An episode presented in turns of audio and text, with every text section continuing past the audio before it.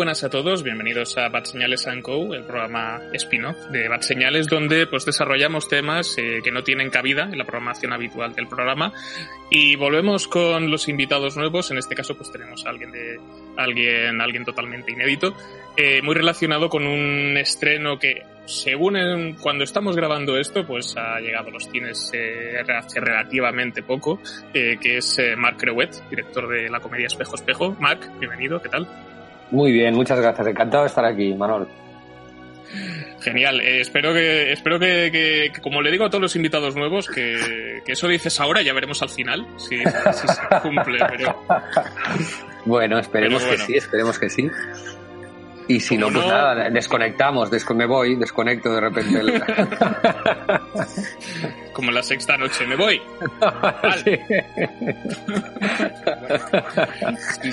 yo en principio yo creo que vamos a tener una charla distendida, hablaremos un poco del proyecto, del proceso creativo de, la película, que a mí estas cosas me interesan mucho y seguro que a los oyentes también.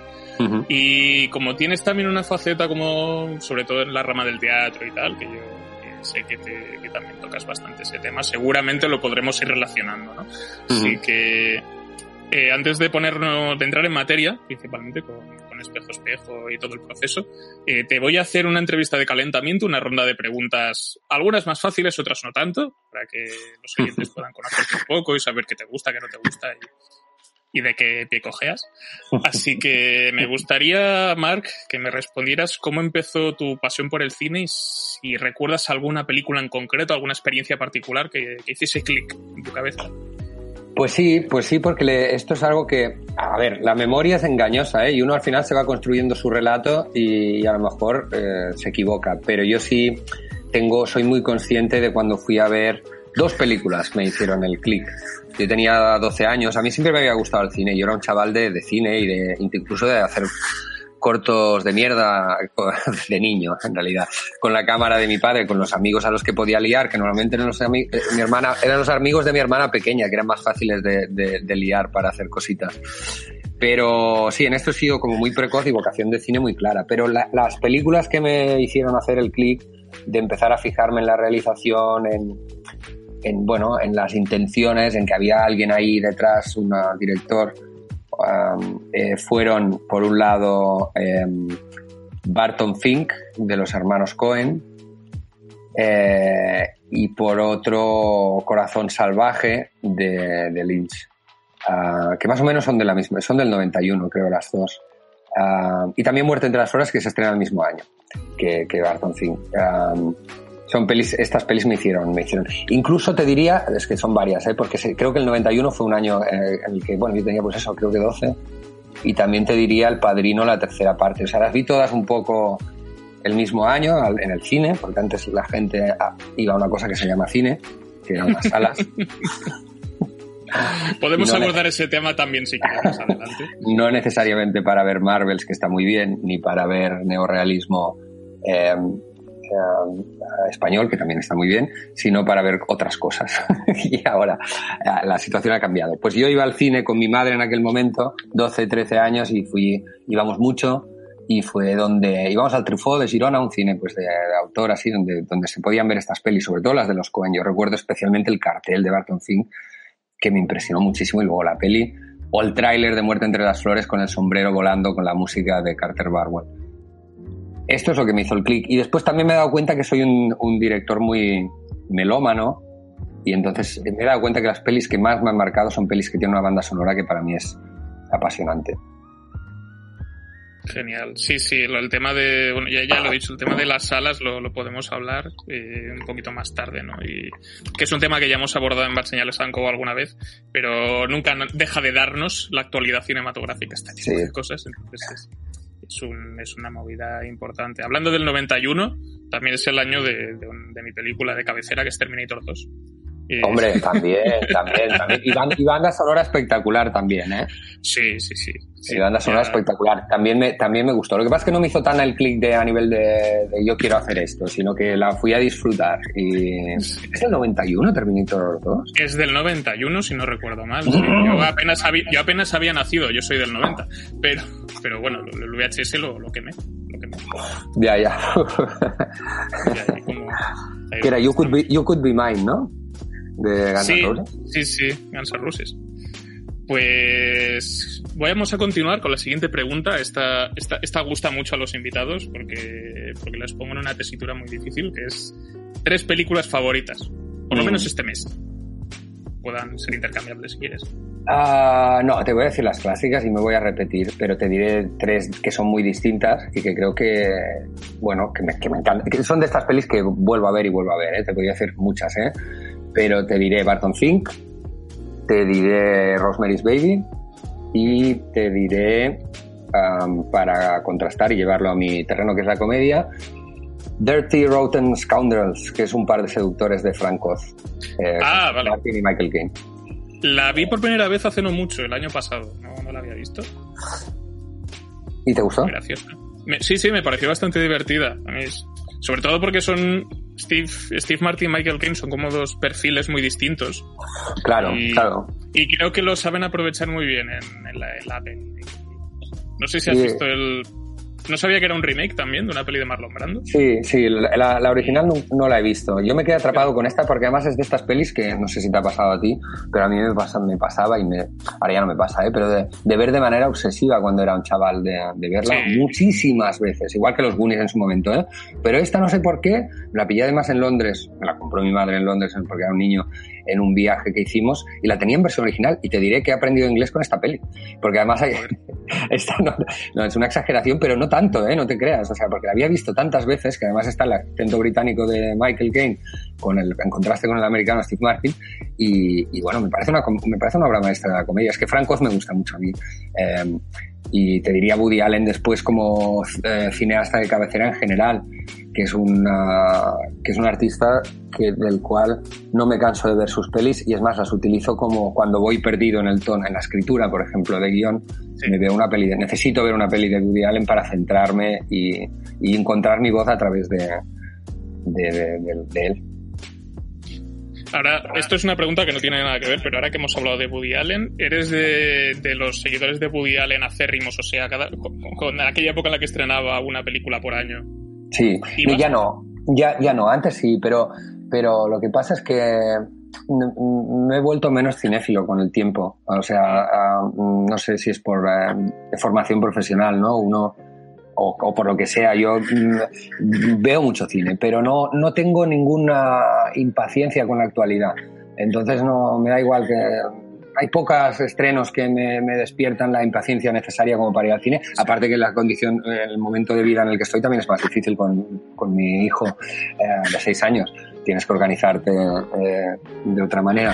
Pero, pero no, ya hace tiempo que no. ¿eh? Yo voy viendo cosas. Siempre soy un poco marciano en este sentido. Nunca he sido un cinefilo de, de manual. Me ha gustado lo que me ha gustado y después a veces prefiero pues leer ensayos, yo qué sé, o, o ver o ver Family Guy que, que, que ver que ver según qué pelis. Depende del momento, ¿eh? igual que a veces te pillan momentos de leer mucho y hay momentos de revisar clásicos y hay momentos de que te, la actualidad pues hay una peli que de repente te interesa muchísimo. A mí ahora me interesa mucho esta última de Nicolas Cage que no me acuerdo cómo se llama, en la que hay este juego meta, de metalenguaje que se interpreta así. El- a, ver si lo, a ver si lo digo bien. El, el inconmensurable peso de un talento descomunal. Exacto, que es un poco la- el título largo de. Me recuerda un poco a. a, a aquella peli de, de, de Gondry con Jim Carrey. Um, um, the, the- the Eternal Sunshine of the Spotless Mind. ¿no? Sí. Sí. También es un poco la insoportable levedad del ser. de Sí, exacto. Sí. mezclando ahí varias cosas. Pero sí, yo ten- te- tenemos, tengo tremendo hype por, por esa peli. No sé si para cuando salga el programa ya se habrá estrenado, pero Ya, Pero bueno. es que ayer estuve con, con un amigo que la vio en Nueva York y me dijo, no, te va a encantar, es que te va a encantar. Y me explicó cuatro cosas y vamos, tengo ya, me han puesto los dientes largos con esta, con esta peli. Y ya has comentado hace un momento, ¿no? De que cuando eras más joven, creo que nos ha pasado a todos también, en el fervor, a mí sobre todo en el fervor adolescente y sobre todo cuando eres niño, ¿no? Que repites mucho, repites mucho una película en concreto y tal, porque te Sí. da como, como que te complace mucho Sí, saber lo que va a pasar y, Exacto. y sabes y todo. sí. Eh, entonces, no sé si todavía lo, mm, no sé si todavía lo haces. ¿Hay alguna película en concreto que revises una vez al año o cada, o que todavía se mantenga dentro de tu, Sí, son estas, estas, estas que te he dicho, las voy revisando de vez en cuando. Añadiría El Resplandor como peli que voy viendo, que me parece muy placentera volver a ver y volver a revisar. Eh, pues esto, Semilla del Diablo, Resplandor, como cuanto cine de terror. Eh, en cuanto a comedias, más Woody Allen, en realidad. Voy, voy revisando películas de los 80, 90 eh, que me sirven más como para salir a veces de cuando uno está atascado. Todos tenemos eh, pues, eh, piezas a las que recurrimos a nivel creativo. No, no, es, no es una cuestión de inspirarse, sino más en mi caso de centrarme. Eh, porque a veces, pues ya sabes que el proceso creativo puede, puedes perderte fácilmente Ayer lo hablaba con un amigo que es músico y le pregunté, eh, le pregunté yo qué, discos escuchaba él cuando le pasaba esto. Y en su caso era de Clash, eh, porque decía que eran pues unos músicos que siempre, que no eran músicos y que, aprendieron. cada uno tiene sus motivos y a veces no sabes exactamente por qué, pero tienes algunas películas que son como estar en casa, ¿no? Y te, las vuelves a ver y, te, y no te cansas de, verlas. Hmm, sí, hay, pero son, serían estas. Sí, a veces hay una parte nostálgica, de, porque te retrotraen a sensaciones que tenías en un momento concreto de tu vida. A veces es porque ves un X movimiento de cámara, ves una forma de meter X música y, te da gustito por dentro también, ¿no? Sí, te da gustito, total. Y bueno, y para estudiarlas, ¿no? Eh, desde otra perspectiva, porque como vamos cambiando, como no somos seres eh, estáticos, sino que todo lo contrario, vamos cambiando, Mm, por fuera y por dentro, eh, verlas en distintos momentos de tu vida, te redescubres cosas, ¿no? Y, intentar eh, desde la razón o desde el momento actual ver cosas que por qué me había gustado tanto esto, pues cuando te sigue gustando y puedes entender algunos de, los motivos de por qué te gusta, eh, pues, pues mola. Genial, pues ahora vamos a meternos en el terreno profesional. Hemos hablado de formación profesional, ya hemos comentado que, que, tú eres director y que has, eh, no lo he comentado, pero tú tienes una de las cosas que hiciste fue en televisión, que fue Pop Rapid, ¿no? En TV3, mm. por ejemplo. Mm. Eh, el Rey Borny o el Rey Tuerto en 2016, que es una película que yo recomiendo bastante también. Eh, mm. Pero el tema es, no eres el primer director que viene de invitado al programa, pero me gustaría saber cómo definirías lo que haces tú. ¿Cómo definirías el trabajo de director o en el caso... O, sí, bueno, sí, tu, oficio, por decirlo de alguna manera? Bueno, a ver, si es... Em, lo que hago yo como, digamos, como obra, eh, yo mm, me gusta, soy es muy buen espectador de comedia, es un género que me gusta y después, y por otro lado, me gusta eh, decir cosas o reflexionar, no tanto decir, sino ah, plantearme preguntas, ¿no? Entonces, eh, yo, eh, el cine eh, me sirve tanto como para reírme y hacer reír y jugar con, los, con todo el equipo, porque al final es evidente que es, una, es una, un trabajo totalmente de equipo, pero me gusta compartir este juego y me gusta también pues encontrar en el proceso de escritura, incluso en el proceso de ensayos, encontrar pues o, si no encontrar, plantear preguntas ¿no? y reflexionar. Entonces, te podría decir que, bueno, esto me lo dicen, que es una, eh, hago comedias con fondo, ¿no? Eh, además, yo pienso que el género de la comedia, yo creo que es una evidencia que está infravalorado eh, y, y, y, lo reivindico activamente. creo que la comedia además permite decir cosas, permite una posición de, de vernos a nosotros mismos desde, desde, una, desde una posición que no permiten otros géneros. Entonces, eh, bueno, no sé si te respondo a tu, a tu pregunta. Sí, es, es, un poco críptica, pero sí invitamos a, a la reflexión al oyente, que tampoco está mal de vez en cuando. Claro, es que uno mismo definirse es, ya sabes que es muy complicado. Pero como, como oficio, yo intento no perder esta fascinación qué, sentido y estas ganas de, jugar y de hacer, de hacer cine que, he tenido siempre, que he tenido desde niño. Entonces, de cine o teatro o lo que sea, ¿no? De explicar historias. Es que suena muy cursi porque sea, es una frase que se ha dicho hasta la saciedad, pero, pero es verdad. Yo me la, me la hago mía. O sea, me gusta contar historias, contar cuentos incluso te diría. O sea, me, me gusta. Y, eh, y es lo que intento hacer. Contar batallitas. Contar batallitas también, sí, sí. meter la chapa, meter la chapa a través de la comedia. pues ahora para cerrar pues este primer bloque, eh, ¿hay algún proyecto en el que, del que estés especialmente orgulloso, que quieras destacar, algo que yo no haya mencionado, o que, o, que sí haya mencionado y que tenga un significado especial para ti? Bueno, ya sabes lo que pasa cuando estás en, en el... En realidad, mi, el, el proyecto con el que ahora mismo estoy más interesado es el siguiente pero, pero, pero te diría que el anterior, que es este, en el que estamos, espejo espejo, ah, yo estoy muy satisfecho con el resultado. desde dentro es difícil a veces juzgar, pero como es una peli que rodamos hace dos años, la he podido ver con público, además, que es muy gratificante ver cómo la gente se, se escojona de risa o cómo te se acercan y ves que has removido cosas a las personas. Eh, estoy muy contento. Eh, digamos que estoy contento en plan, pues conseguido. Además, teniendo en cuenta que siempre pasa eso, ¿eh? de, una manera u otra, que no, no, ha sido un proceso fácil, ¿no? Y que era un reto, y que era un experimento, y que tenía un punto de experimento, y entonces estoy muy contento con, con haber, haberlo sacado adelante, ¿no? Más ya sabes que esta peli la rodamos en plena pandemia, que todo el tema de los efectos de espejos era, bueno, íbamos experimentando ahí porque era, complicado, los actores eh, teniéndose que imitar a sí mismos sin verse, era una cosa. Cuando Carlos a veces se enteró que quería hacer esto, me dijo, esto es imposible, tío, esto no, yo no lo voy a hacer. Y al final, al final lo, lo, hizo.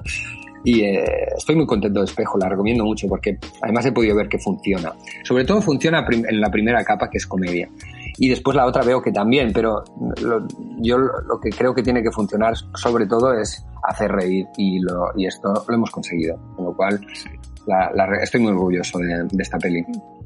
Sí, sí. No, ya, mm, ya, ya de, terminando un poco, un poco esto, eh, yo creo que sí que es verdad que la película combina bastante bien las dos cosas, porque además tiene un reparto que a mí, por lo personal, son me, caen bien y me hacen gracia. O sea, a mí me parece el señor que me parece hilarante muchas veces.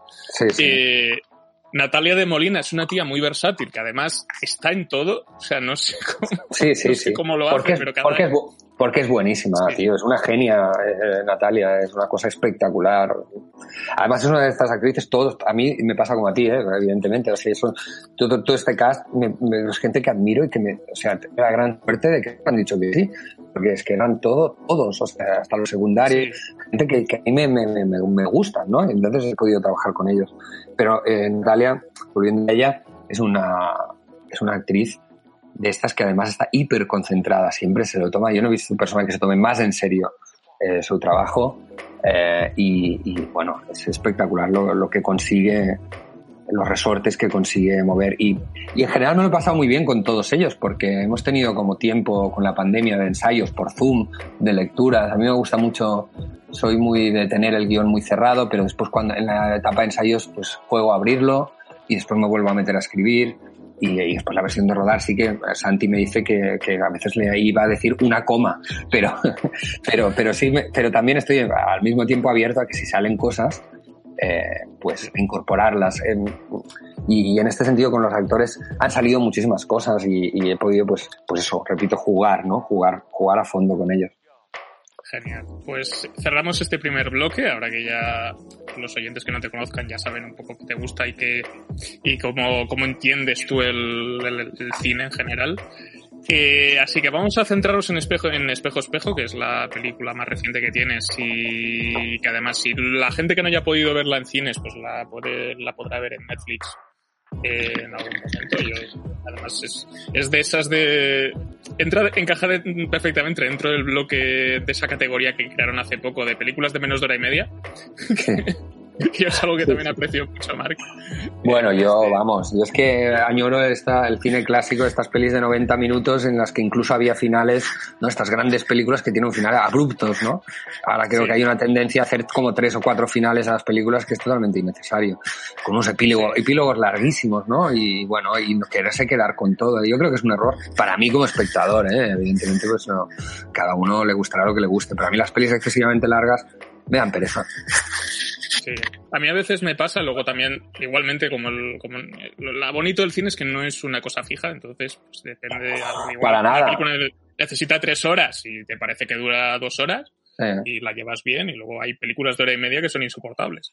también, también es verdad, es verdad. Pero bueno, yo, soy de soy de menos más en general.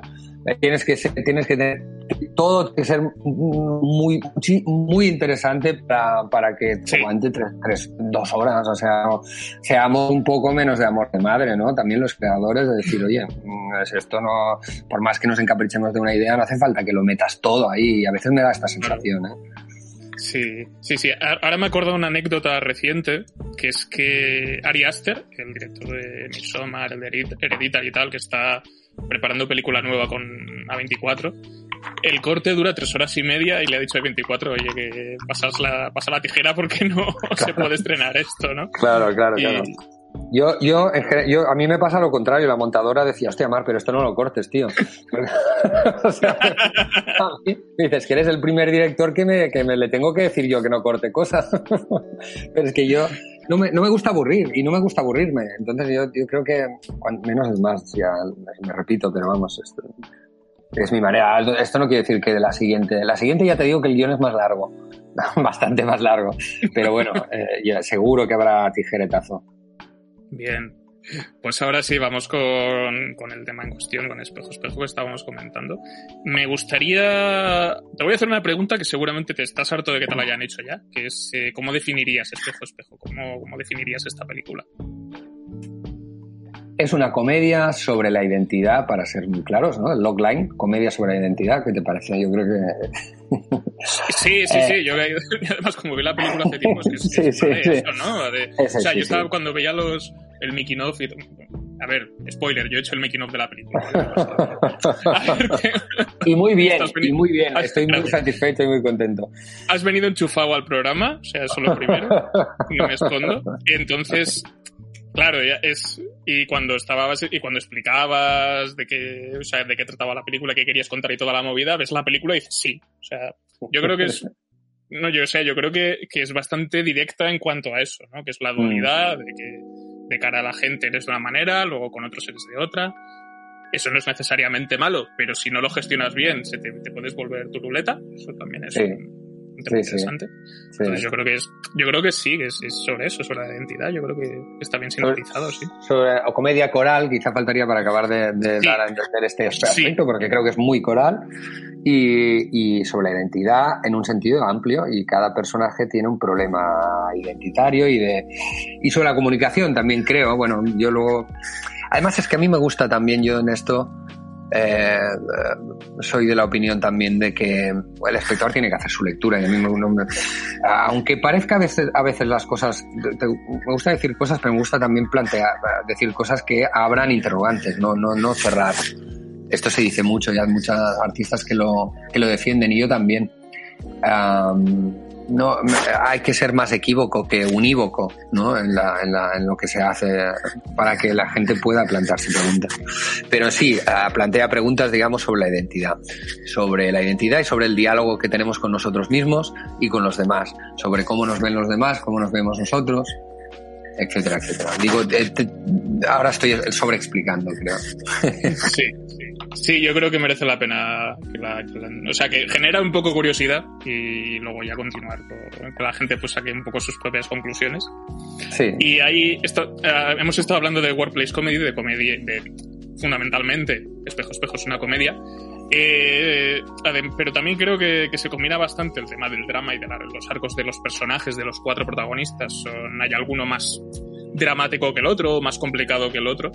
Eh, entonces, ¿tú crees que hay algún género que predomine sobre el otro en la película? ¿Habéis intentado que todo quede bastante ajustado? ¿O tú dices, no, no, esto es una comedia, lo que pasa es que a veces pasan cosas. sí, yo he intentado mantenerme siempre en la, en la comedia, es decir, no perder el humor en ningún, prácticamente en ningún momento. Lo que pasa es que también lo que no me gusta pasar por encima de las emociones de los personajes. Eh, y me gusta que la comedia venga de situaciones que podrían ser dramáticas. Entonces, lo que me pasa a mí muchas veces, y hablo más a nivel de la lectura que hacen los espectadores, que al final la que haga yo no tiene tanta importancia como lo que hagan los demás, en realidad, ¿no? O sea,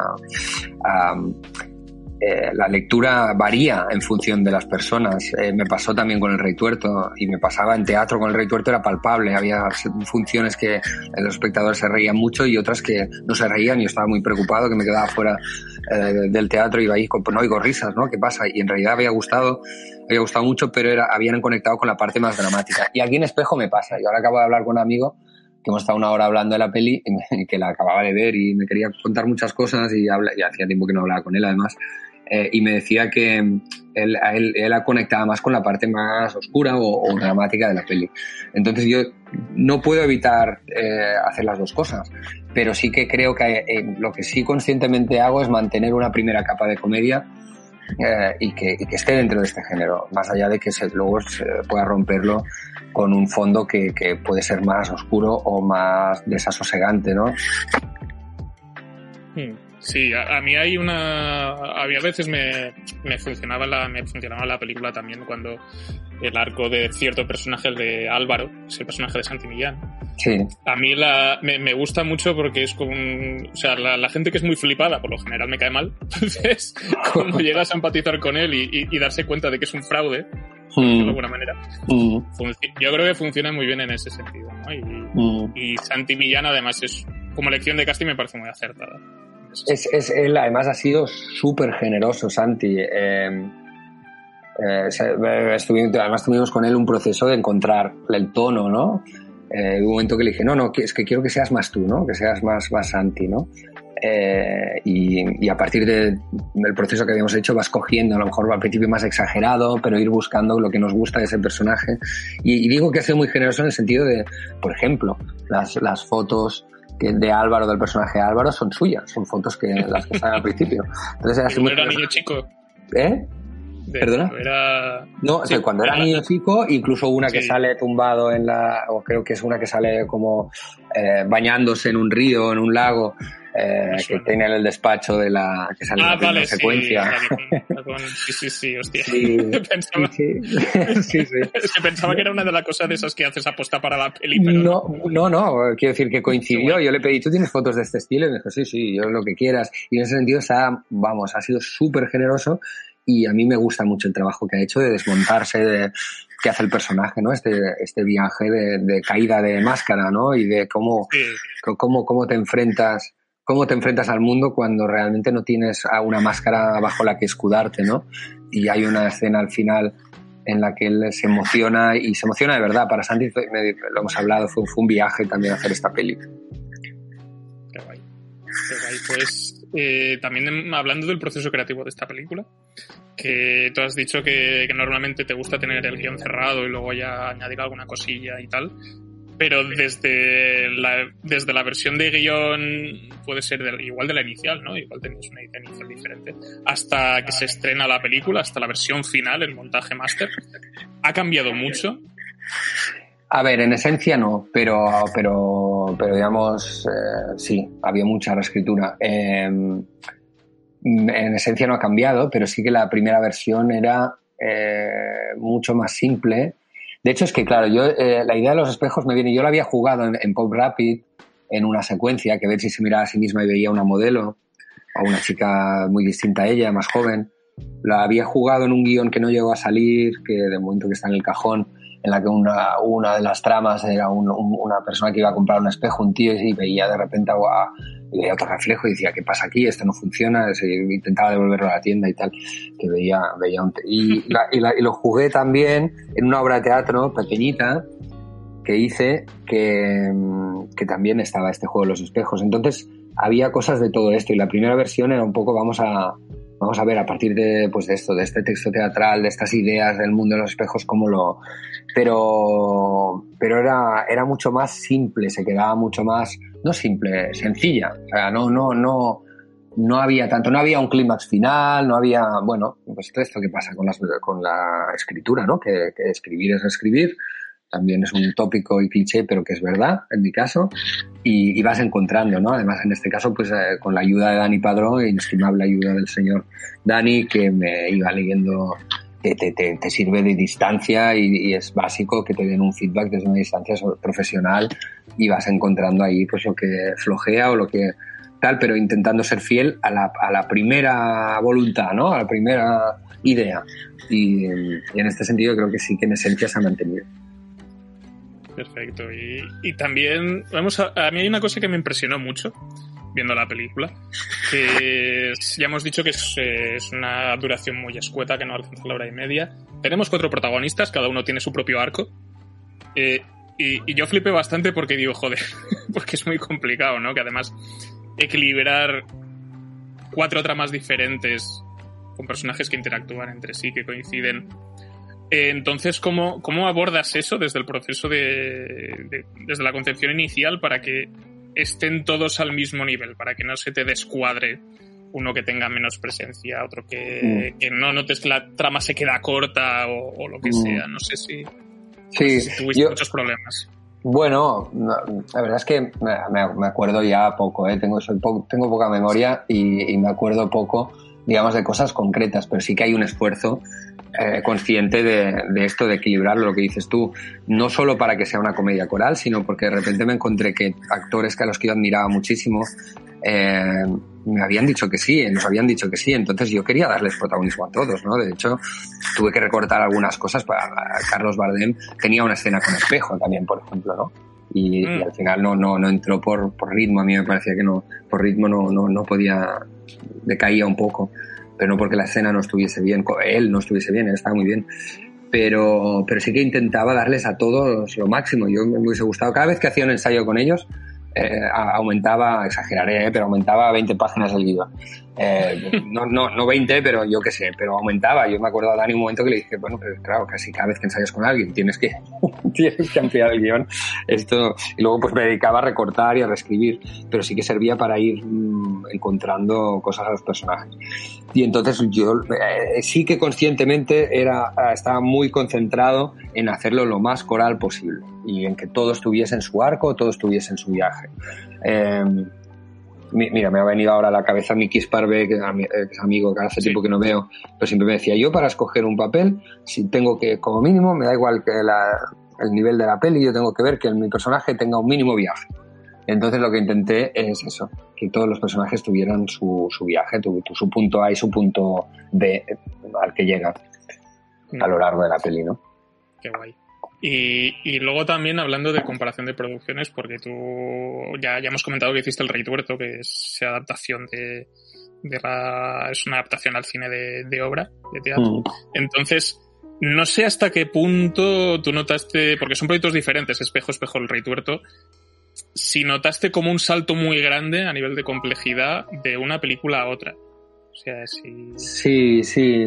A ver, yo creo que lo que tengo un camino de hormiguita. Yo tardaba seis años en hacer la segunda peli. De hecho, sí que hay una peli entre medias que me gusta reivindicar porque me gusta mucho. Mira, antes me hacías esta pregunta que es la, Apolo, la juventud baila, que es un documental ah, sobre la sala Apolo, que es en realidad un documental de encargo de la sala Apolo y que hicimos con mucho menos presupuesto incluso que El Rey Tuerto. ¿eh? Es una peli muy, muy ah. punky, en este sentido muy libre porque además Alberto Guijarro, director de la sala Apolo, me dejó total libertad. Hicimos un documental muy divertido en el que, bueno, rindo homenaje o rendimos homenaje a una sala que para mí ha sido muy importante en mi vida como melómano de Barcelona, ¿no?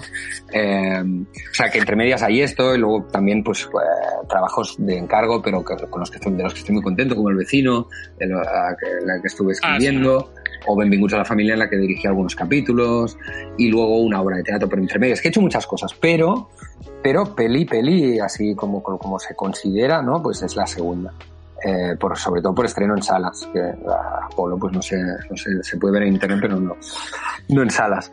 Eh, y sí que hay un, pero sí que hay una, un recorrido en mi caso de hormiguita en el sentido de ir aumentando todo, de presupuesto, de actores más mediáticos, de, de, ambición del proyecto. El Rey Tuerto era una peli que voluntariamente teatral. Yo no quise eh, abrirla mucho. Yo quise hacer la, primera intención, incluso además era grabar la obra de teatro para tenerla registrada de alguna manera y la cosa fue creciendo, se convirtió en una peli.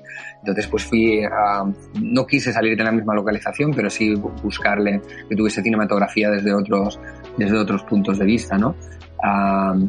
Y, creo que es una peli cinematográfica, pero voluntariamente, eh, con un aire voluntariamente teatral. Eh, en esta no lo quería que fuese teatral, entonces, pero lo que pasa con esto es que sí que he ido creciendo, pero al final siempre, siempre las sensaciones de que tienes poco tiempo y de que necesitarías más, más pasta, ¿no? Porque al final pues hay, pues hay unos sueldos de unos actores, hay unos efectos especiales que aunque no lo parezca, son, hay mucho trabajo de efectos especiales en esta peli y al final te, para rodar te queda, te queda poco tiempo y entonces eh, pues es una peli que, que, que, bueno, que tuvimos que irnos adaptando. A cada nivel que subes, a cada grado que subes, pues tienes, tienes tus complicaciones y en este caso, por ejemplo, nosotros, yo tuve que pedir un segundo cuerpo de cámara que rodar uh, generosamente quisieron darnos, porque si no es que no llegábamos con todo el... Piensa que cada escena de espejo, eh, como mínimo se rueda tres veces, como mínimo porque tienes que hacer los dos personajes y tienes que hacer los plates y tienes que hacer si tú quieres tener un poco de riqueza visual eh, pues eh, pues eso necesitaba necesitaba otra cámara. Con lo que ahora no sé si ya me he perdido de la respuesta de tu pregunta pero, no, no, está, está, dentro sí sí sí que la, escalada ha sido significativa no y además sí sí, sí. De efectos visuales que lo es y después uno crece yo pienso que creces no y que y que y que vas aprendiendo. Yo no soy un director, eso, es evidente, eh, ah, claramente visual, yo creo que soy un director más de oído. Bueno, creo, lo sé. O sea, y oído en un sentido muy amplio. Eh, oído de tener, bueno, tengo, me gusta la dirección de actores, eh, cómo suenan las frases, cómo suena eh, soy muy, muy centrado en el sonido, en la música, en el montaje, de oído en el sentido, por eso digo, amplio, del ritmo de la peli. Me, gusta que las películas tengan ritmo, que no decaigan. En este sentido también estoy contento con Espejo porque creo que está conseguido.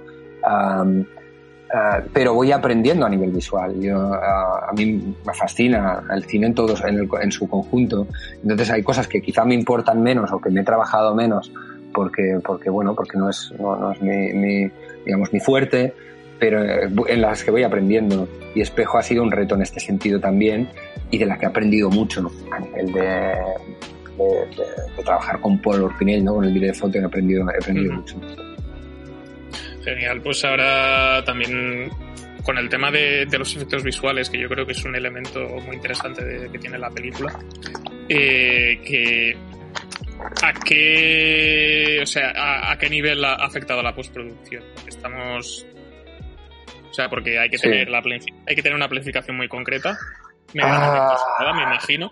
Entonces no sé hasta qué punto eso te deja maniobrar después en edición o, o si bueno, ¿cómo enfocas el tema de los efectos visuales? Eh, fue, fue, fue, fue, una aventura y tuvo momentos de desastre y de nosotros ninguno del equipo éramos conscientes de la complejidad. Esto lo digo en el, making, lo sabes, pero es que es verdad, es, es verdad. O sea, nadie, nadie, ni yo, o sea, no éramos conscientes de lo complejo que era esto, de lo que se quería hacer, ¿no? Y a los actores, pues lo que te decía, Carlos a veces me decía, no, esto es imposible, yo no puedo imitarme a mí mismo sin verme, es que esto no, no se puede hacer. Es, es muy artesanal al final lo que, lo que hicimos, ¿eh?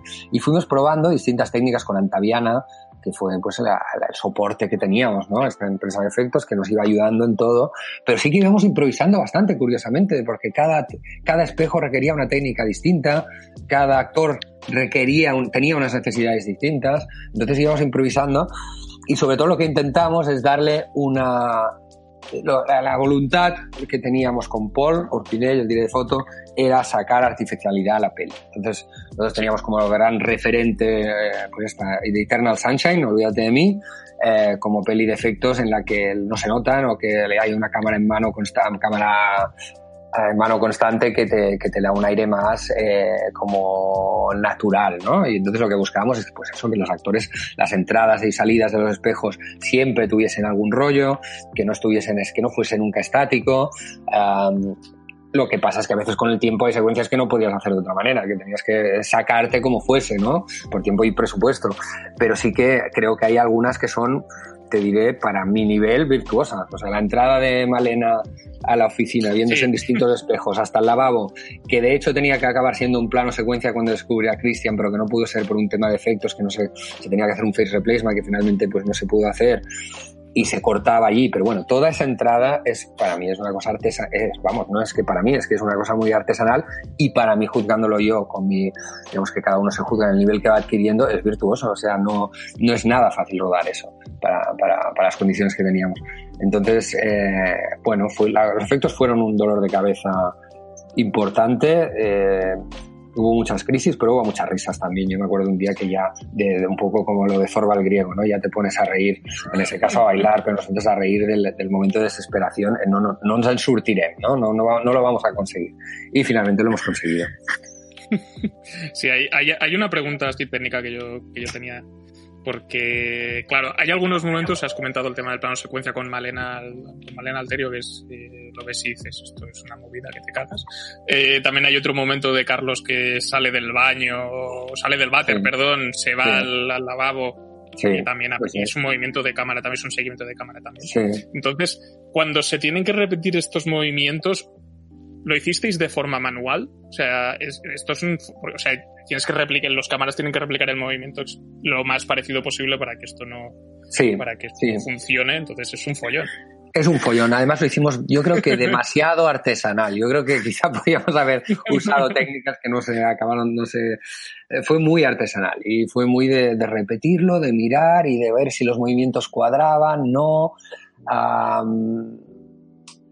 sí que estaban los defectos siempre controlando y tal, pero, pero sí que fue una cosa muy artesanal y, para los actores también. Y además, eso, tenían que repetir sus gestos, ¿no?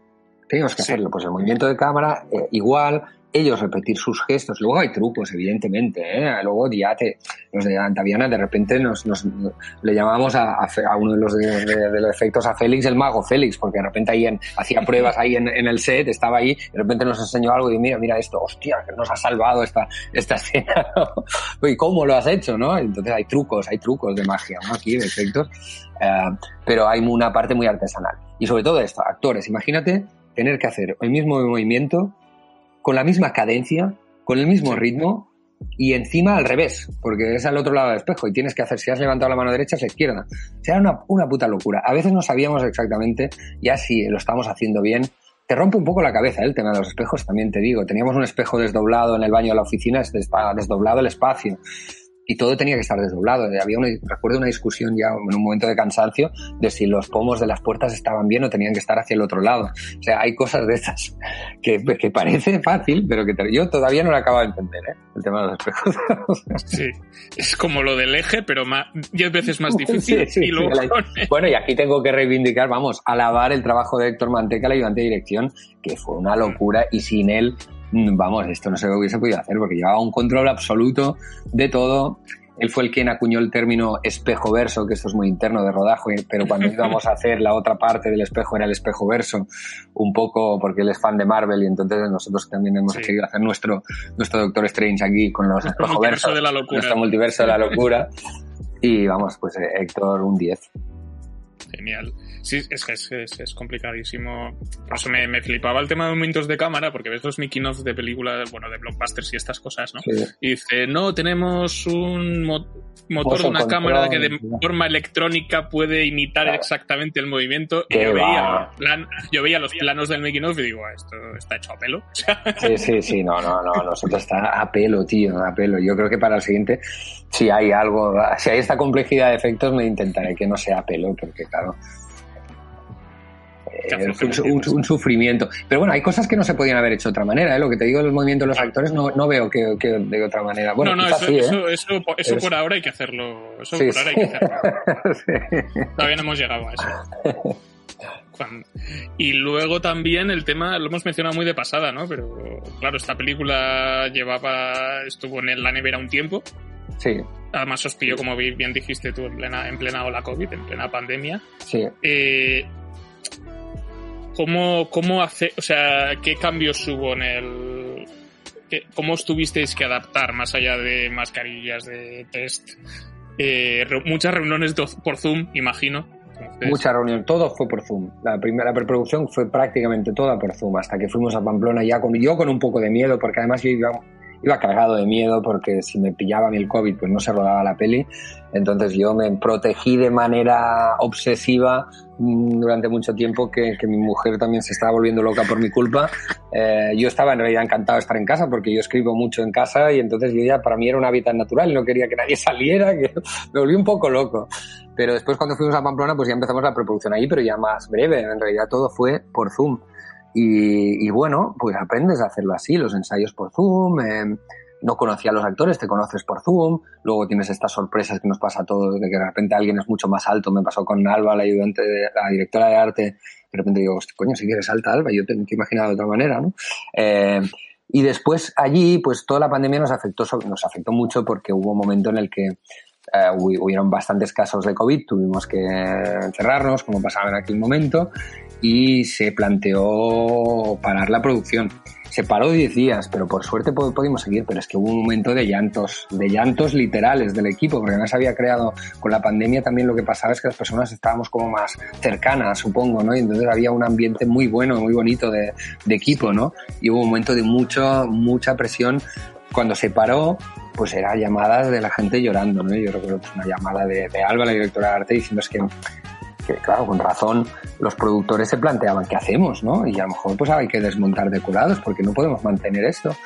Entonces pues Alba diciéndome, Marc, hay que, tenemos que eh, impedir que se desmonten decorados porque esto puede, puede significar no volver a hacer la peli. Yo no sé si podré volver a reproducir todo esto igual. Y finalmente pues se tomó la decisión de, mantenerlo, esperar y, al cabo de días tuvimos la gran suerte de poder eh, todos eh, con pruebas, eh, con resultados negativos, volver a Pamplona a rodar. Qué bueno. Sí, es que es un tema del que no a mí me cansa mucho el tema del COVID porque están todo el rato, te lo encuentras ahora en la ficción que está como es como la tendencia, una pareja en un mundo donde no sé qué, hay una pandemia fuera. Sí, sí, no, no, no, cansa, además, sí, sí, no, además te lo dicen. Yo, bueno, cuando intentas pues eso con, proyectos que no haya nada de COVID, no, no, no queremos COVID, no, no, no, no existe. ahora, a mí me da un poco de a mí me da un poco de cosa cuando veo mascarillas ahora en una película. Sí, sí, sí, sí, sí, sí, sí, sí, sí, sí, sí. Y si son antiguas también, haces combustión.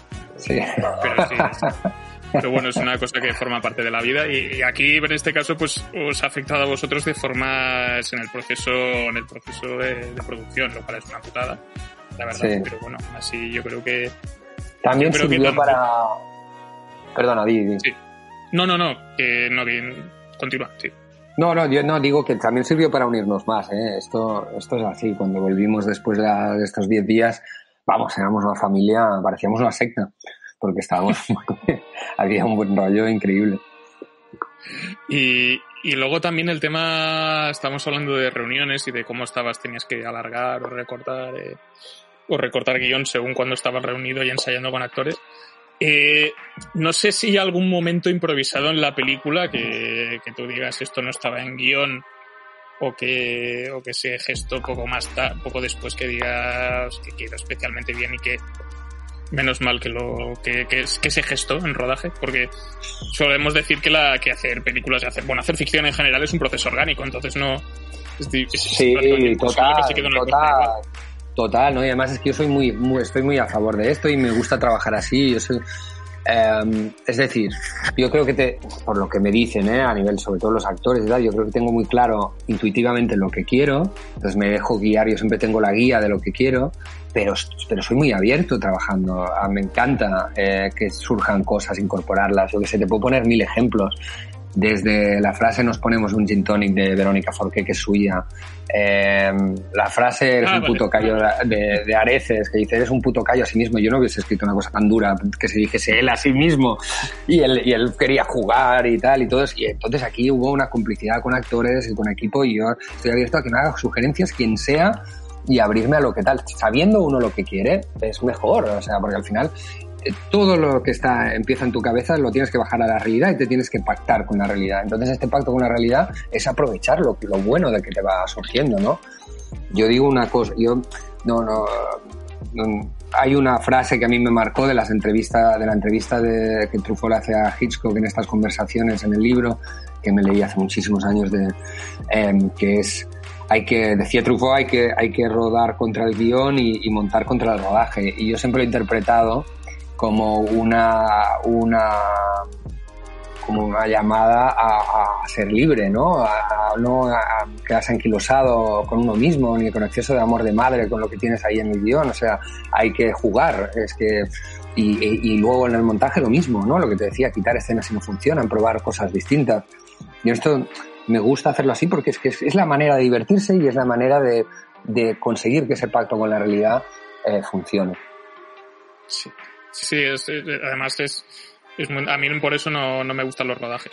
porque también estoy, cuando soy, bueno, yo por deformación profesional, el tema de cuando abordas un, un proyecto sin haber estado en rodaje es luego más fácil porque como estás. Claro, claro. Hay una cosa, mira, hay una, un gag de Carlos Areces que es un de slapstick total, que es que después de una conversación con el personaje de Natalia Molina, que está enamorado de ella, se pone nervioso y tiene que recoger la impresora y una serie de cosas, tiene que, no la impresora, perdón, una serie de trastos que ella le deja ahí, una pizarra. Sí, que tiene el set montado para... Y tiene el set montado para los vídeos y lo recoge, ¿no? Y entonces ahí se me ocurrió ahí mismo, porque vi que, que, que eran muchas cosas para recoger, entonces dije, no, Carlos, vamos a hacer un, Peter Sellers aquí, tú recoge y que se te caiga, qué tal. Entonces, esto es un juego de él y yo, ¿no? Decir, vale, venga, venga, sí, sí, lo voy a hacer. No, dice, me, dijo, no, no necesitaré mucho, no me costará mucho hacer esto.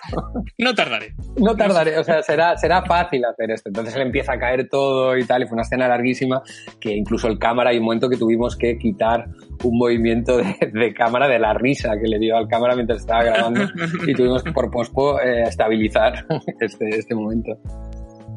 Sí, sí es, es, por eso que además se dicen mucho, ¿no? Durante la, la comedia siempre da lugar a, improvisar. A Total, y sobre todo, y, los juegos, perdona, ahí la, la, las colas de las escenas eh, yo siempre, desde, desde que he empezado, me gusta mantenerlo, ¿no? ¿no? Tardar en cortar, a ver qué pasa, ¿no? De aquí surgió, por ejemplo, la frase de Verónica, nos ponemos un chintoni, ¿no? Que me parece maravillosa para cerrar la escena, ¿no? No cortar y a ver qué pasa, a ver qué dicen, ¿no? Eh, cuando están metidos. O sea, a lo mejor se lo estaba diciendo, a lo mejor se lo decía el equipo de rodaje y no se lo decía. Sí, también, yo creo, yo creo que también. Yo creo también. Es decir, que en esto busco un equilibrio, ¿sabes, Imanol? Entre, entre tenerlo claro y tenerlo muy, muy, muy eh, pensado y al mismo tiempo abrirse. O sea, no, no, no soy tampoco los directores que son este, que juegan solo a eso, ¿no? Y que, que también me parece muy guay, ¿no? Decir, hostia, pues, o yo que sé, o Larry David, que me gusta mucho a mí, ¿no? Decir, no, vamos a decir, no tengo guiones, ¿no? Pero en cambio tiene una estructura súper férrea de escaleta, el tío, ¿no? Maravillosa. Pero, pero no, aquí no hay diálogos. Esto me gustaría probarlo alguna vez. No, yo me cubro y, tengo diálogos muy pensados. Pero al, mismo tiempo me gusta, pues eso, que entre la realidad, ¿no? En las pelis. Sí, a veces pasa. A mí me, hay momentos también, pasa mucho en la comedia la, comedia norteamericana, que se dio durante mucho tiempo, que durante algunos años, que muchas de las comedias que tienen pues actores cómicos potentes, Christian Wiig, por ejemplo, o Jonah Hill, que hacían como la versión, veías, sacan la versión extendida en Blu-ray o en DVD de la película y eran básicamente gags alargados, porque a veces te pones a improvisar y tal. Claro, claro. y, la, y, la, mitad de las tomas falsas o de las escenas eliminadas son por diálogos estiradísimos. A mí hay una comedia que me gusta muchísimo, que es eh, Infiltrados, en, Infiltrados en la Universidad, tipo Street. obra maestra que es, eso es un película porque es que la mitad de los diálogos se los sacan de la manga y, y, realmente la película consigues que no se lastre el ritmo de la película, que es lo que estamos diciendo ahora. Totalmente, pero la comedia, si lo, si lo juegas con luego con ritmo, eh, te lo permite, te permite hacer espacios de, de, estos, ¿no? Eh, es un género que te lo permite. Antes te decía eh, Seth MacFarlane eh, que esto evidentemente no la improvisación seguro que la tienen tanto escribiendo como doblando, ¿eh? La improvisación, pero de repente hay espacios ahí de, de, de, de, ida de olla que se suele decir y vuelves a la trama, ¿no? No, no, no tienes por qué. La, comedia te permite eso, ¿no? Oyendo a un clásico que yo soy muy fan también, eh, pues a los hermanos Zucker, ¿no? Agarrarlo como puedas, ¿no? Estos, estos momentos de irse totalmente, pero mantener eh, la, la, la, seguir una trama, ¿no? De principio a final y mantener todos sus los elementos que, que, tiene que tener para la narración para que para que te arrastre, pero al mismo tiempo poderse permitir eh, hacer reír en cosas que no estaban previstas, ¿no? Mm. Sí, y, además hay una, hay una, es una anécdota tonta que tenemos eh, mi mejor amigo que es que es colaborador del programa también, mm. que, que, decimos que normalmente nos gusta mucho ver las comedias dobladas al español o al castellano, porque el tema de las palabrotas y de los tacos es como que tenemos una facilidad, un vocabulario muy amplio, mucho más amplio que los americanos para, para insultar y faltar a la gente. Y espejo, espejo tiene muchas palabrotas. Muchas. Muchas. ¿Sabes por qué los soy muy consciente? Porque mi hijo eh, al principio vio alguna versión o me veía montando, me veía aquí revisando cosas, me decía, habla, dice, habla muy mal, papi, habla muy mal. Y, me di cuenta, es verdad, coño, si es que cada, cada escena tiene, una palabra. Es, es, pero además creo que, que, yo creo que funciona igualmente la película, ¿eh? No es, o sea, no, no lo noto forzado lo del puto callo, es que además funciona porque es hiriente. funciona porque es hiriente, sí, al final las, la, eh, lo que se busca es lo que pasa más allá de la de lo que se, se busca el subtexto, ¿no? Donde se busca lo que, lo que hay de fondo, de cómo se expresa, ¿no? Pero hay formas de expresión que de repente son más graciosas o son más, o, o encajan más o son más hirientes, lo que tú dices, ¿no? En este caso. Sí, luego también, eh, yo que sé, cuando le llama, cuando Natalia de Molina le está diciendo a Carlos Areces que todo lo feo que es, todos sus defectos físicos, y, y, y ella está, lo, dice de súper de buen rollo y él está como, que tengo que decir, y tengo que decir que esta descripción tan acurada de, de Carlos, del bello como lo dice, el bello negro y de blandito y el tal. Bello, bello oscuro. Bello oscuro. Esto es Betsy Turner. Esto es Betsy Turner. Yo tenía una descripción y ella me dijo, hostia, ¿y por qué no dices una cosa así? Y, lo metí porque me pareció maravilloso. Es lo que te decía, ¿no? Eh, siempre trabajo en equipo, siempre la peli es un trabajo en equipo y me gusta recibir de, sugerencias de todo el mundo. Estoy en esto estoy abiertísimo porque, porque, porque eso hace que la gente se meta más, eh, eh, esté más colaborativa y esté más creativa y entonces vayan surgiendo cosas que yo ni de coña tenía previstas, ¿no? Sí, sí, Betsy Núñez, además, que es la que interpreta la, la portera de, de Turner, Turner. Turner, ay, perdón. Sí, sí. Perdón, perdón. Que tiene un. Tiene, es quizá un rol bastante secundario, pero sí que tiene su propio arco también. y además un arco bastante gracioso. Sí, ¿no? Y con Betsy también, pues como con todos, ¿no? Tuvimos una, unos ensayos por Zoom, creo que además están grabados, me lo recordó ella, esto lo debo tener grabado, en los que fue creciendo el personaje, ¿no? Porque es que, bueno, porque nos conocemos mucho además con Betsy, nos somos muy cómplices con el humor y nos reíamos muchísimo. Yo recuerdo llorar de risa con algunas cosas cuando iban saliendo, ¿no? Eh, maravillosa. Y, ahora para acercarnos un poco al final de, este, de esta entrevista, de este programa, eh, seguramente me dirías que nada, pero si pudieras hacer esta película otra vez, o sea, si hiciera un remake, por ejemplo, de, de la peli, mm. ¿qué cambiarías? ¿O cambiarías algo? O, ya sé que estás contento con el resultado, pero igual quieres sí. un enfoque diferente. No, yo, eh, yo creo que acertabas cuando te di, me, me decías que nada, porque hay un momento que uno ya mmm, tiene que parar, ¿no? Y esta es una de las cosas que cuestan sí. creativamente y por eso va o sea, muy George bien. Lucas, George Lucas no, no le salía. No, exacto. Yo... exacto hay un momento que uno tiene que parar. Y por eso, para eso va muy bien pues tener productores, tener deadlines que te digan, no, no, hasta aquí, hasta aquí. O tener presupuesto incluso, lo que te decía de pactar con la realidad. Hay un momento que tú tienes que parar de, de, de pedir y de cambiar y de querer hacer, llegar a una perfección que por otro lado es imposible. No hay peli perfecta, no existe. O sea, por más que en un momento dado puede valorarse como obra maestra, después hay cosas o después el tiempo no la trata. No, no existe, no existe la perfección en ningún aspecto, pienso, de la, de la vida. Entonces, eh, uno tiene que parar y cuando paras ya te, ya empiezas a verla a medida que pasa el tiempo como, a un, como una obra que no es tuya. Esto es lo ideal, cuando ya, en este caso que han pasado dos años, yo cuando lo he visto con público he conseguido una distancia que antes, te digo, también es una cosa que se, yo al menos he adquirido con los años, que antes me costaba muchísimo más. Yo Pop Rapid he tardado muchísimo en podérmelo ver y disfrutarlo porque no me, me, costaba, ¿no? Porque tienes una presión y, y, buscas esta perfección, pero no, no hay que, no hay que empeñarse en una perfección que, que yo creo que es imposible, es decir, se puede, porque además la es completamente subjetivo, ¿no? Estos intentos de, de, de querer hacer ciencia del cine eh, es absurdo, porque no lo es. Entonces, eh, no, no, lo que hay que hacer es un momento en el que tú te ves obligado a parar, y cuando y tú tienes que intentar hacerlo lo, lo, máximo lo más cercano posible a lo que tú quieres y una vez has parado ya buscar dejar que pase el tiempo y mirártelo como espectador. Y en ese sentido ahora mismo estoy contien, content, muy contento con la peli viendo cosas que evidentemente pues a lo mejor diría pues ahora eh, yo qué sé haría cosas distintas pero más que eso, lo que haría es otra peli. Si ahora me pusiese a hacerla con este mismo tema, sería otra peli. O sea, me pondría a hacer otras cosas, ¿no? Con, eso, con estos juegos de espejos, con estas posibilidades, y lo haría con más conocimiento de, de causa. Pero sería otra peli, no sé si mejor o peor, pero sería otra. Sí. Sí, sí, es que también repetir exactamente las mismas condiciones que surgieron en una peli no es.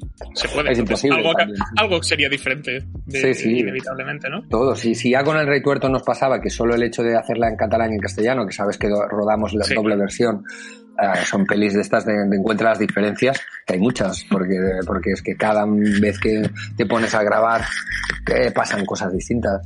En, en el caso de Reto recuerdo una mosca en un plano, no sé si en la versión catalana o castellana, que me obligó a montar de una, manera, de una manera distinta un monólogo de Betsy, yeah. ¿no? Porque se le ponía una mosca aquí. De repente en, un, en, en la castellana mantenía un plano secuente, mantuve y en la catalana pues tenido que hacerlo, no sé si al revés, ¿no? Pero siempre es distinto. Recuerdo hay una cosa de eh, que me gustaba mucho una idea de Carlo Padial como una peli, no sé qué, hace años, que era como una peli que se iba que cada vez era distinta, ¿no? Y eso me pareció una idea muy interesante, que cada vez él montaba la peli de manera diferente y cada pase el espectador veía otra peli, como experiencia única y que muy libre y muy me pareció muy guay la idea. Mm. Pues ahora, ahora sí, última pregunta, Marc. Eh, quizás el proyecto en el que estás trabajando ahora, que sí puedes haceros un sneak peek fantástico, pero ¿tienes algún proyecto soñado que sepas que se puede hacer o que no se puede hacer? Pero digas, hostia, me molaría mucho hacer esto. Mm. No, eh, es, el, es, el, siguiente, tengo muchas ganas de hacer el siguiente. A mí lo, lo, que sí he aprendido también con el tiempo es que es mejor no hablar mucho, pero no es más una cuestión de, ni de desconfianza ni de superstición sino porque después las cosas a veces no salen o salen distintas o tal salen al cabo del tiempo. Y me ha pasado pues con algún proyecto de, de repente encontrarme en internet hay un proyecto mío que no se ha llegado a hacer. Entonces esto cada vez que lo veo duele no y dices hostia mejor no hablar mucho mejor no hablar mucho estoy muy emocionado con el siguiente eh, y, ya está es lo que te puedo decir. Y que me gustaría hacer el, es que te digo es el siguiente no no no soy más ambicioso de que lo que veo que puedo hacer y tengo ganas que hacer, de, hacer y el siguiente ya es un paso pues creo que superior también a, nivel de ambición y o no, ¿eh? porque Espejo es muy ambiciosa, aunque no lo parezca de todo este tema de los reflejos.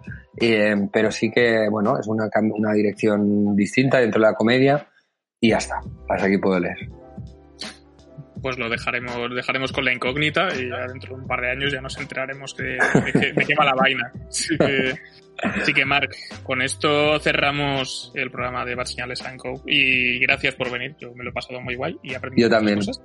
Y, y, gracias otra vez y espero que los oyentes que, que, nos, que hayan escuchado el programa pues también se lo hayan pasado igual de bien. Así que, así que nada, eh, cerramos este Bad Señales Co. Muchas gracias, y, a Imanol, a ti y, también me lo he pasado súper bien hablando contigo. Perfecto. Pues hasta aquí el programa. Eh, esperemos que nos volvamos a que nos volváis a escuchar pronto. Así que adiós.